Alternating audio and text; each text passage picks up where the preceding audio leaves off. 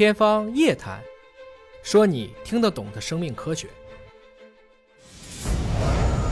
科学首先就不是个形容词，所以不科学这句本身表达就是有语病的。今天呢，你如果不把科学从高高的神坛上拉起来，我说的拉起来不是说大家要反对科学，而是告诉人人皆可做科学。那我们可能永远就会活在一个大家所谓世俗的不科学的世界。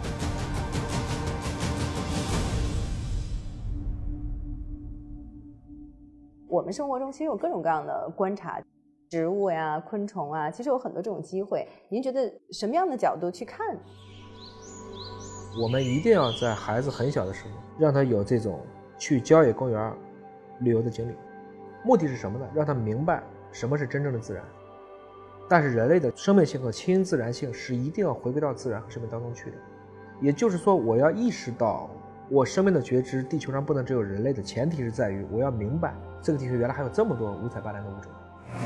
很多人说地球上有多少物种啊？我说至少八百七十万种，可能更多。光我们肠道内的病毒噬菌体病毒就超过十万种，所以一定要在很小的时候，如果想让他在生命科学能够有一些兴趣的话，启发他觉知性的方式就是带他去郊野公园去看，像红宝啊，包括像达尔文，其实某种程度上讲，不是爱搜集东西吗？都可以叫博物学家，坐标本，包括那个时候欧洲手绘的那东西都非常的精美。我们现在都是照片啪拍一张，为什么不能用照片去替代很多手绘的这种分类图呢？因为照片拍不了那么精细，那个猫它不可能让你就刚好摆出那个状态，你拍的这种纤毫毕现的很难。我们现在的博物学又抬头了以后呢，你会发现我们可以很轻松的买到，比如说上海常见动植物，上海常见的花朵，啊，深圳常见的鸟类，买完了以后呢，它里面都会有这些推荐的观鸟地呀。所以要把这些东西呢，提前家长先做一些预习，买一个很简单的望远镜，带一台很小的相机，就可以带着孩子去了。所以我们先启发孩子的觉知，一定是在很小的时候，让他有一个觉知性，要认知有昆虫、有鸟、有各种各样的植物。法布尔写《昆虫记》为什么写得好？人家从小就盯着虫子看，天天琢磨，这是第一个阶段。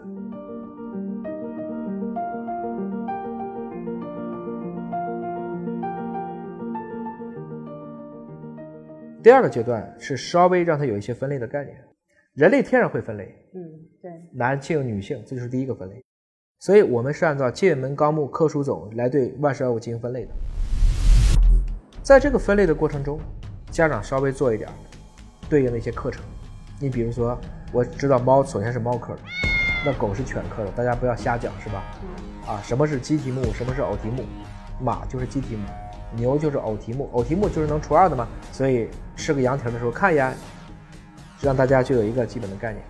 它有这个分类了以后呢，就可以使它的知识结构化。嗯，一旦知识变成结构化了以后，它就搭出了一个基本的一个知识的基础框架。那他问的问题就有意思了，他会先问这是什么科的，这样的话呢，会使他以后不管见到多少物种，他都是以一个结构化的方式装在他的这一部分的常识记忆当中去。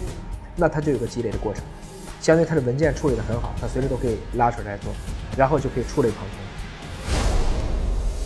动物有 n 多个科，植物有 n 多个科，每个又有不同的。这个时候再去动物园，这个时候再去植物园，升一级了，不是看郊野，而是看已经有人帮你分好类了，对应的这种博物的这种环境，你就开始逐渐往自己心里去跪，那他可能就又产生了对生命的深一层次的一个觉知。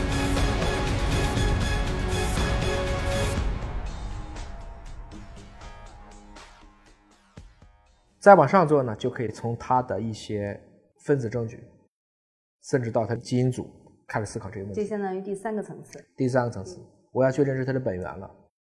我要研究这个科到那个科，它俩原来多少年前是一家的，为什么分出来了？这两个科之间有哪些共性？有哪些异同？就像我们看见这些猫，可能正常看猫就是猫，宠物店的人必须知道宠物的物种上它怎么分。那我们再往上要去研究它背后的。遗传和分化史是怎么出来的？怎么就变成今天这个样子？再往上追，就要追它的祖先是什么，然后再看它的近亲是什么，然后就比猫科和犬科这两个之间有什么异同。其实这种比较本身就是我们研究，特别是宏观生物当中一个最重要的事情。所以刚刚您讲的都是一个学习的方法，就怎么去格物，今天的格物是什么？生命科学什么是格物？王阳明当时就盯一个竹子看，我就看看看看了很多年，那也是格物。比如学英语，你肯定是从字母开始，然后就是单词，啊，当然在之前你要去练耳音，这是可以去听的。这个大家好像一般家长都知道，然后开始看简单的泛读，然后到精读，然后再看不同的语境、不同的，都这么去练。但是生物怎么学啊？大家没有人说过生物怎么学，这其实不就是相当于生物的小九九吗？你至少告诉我这个世界上是有界门纲目科属种的，然后有动物界、有植物界，然后还有微生物界，然后你才告诉他病毒只是微生物界当中的一个边缘的物种，甚至它是不是生命，这个大家还是有讨论和争议的。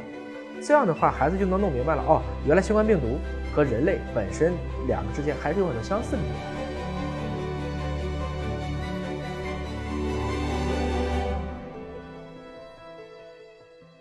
你必须告诉他，知识就是知识，知识创新后，可能就会是科学，因为科学是无用之用，不是说咱们今天看得见的科学才是科学，科学也没那么高大上，它仅仅是人类认识自然和改造自然在过程中的一个要素。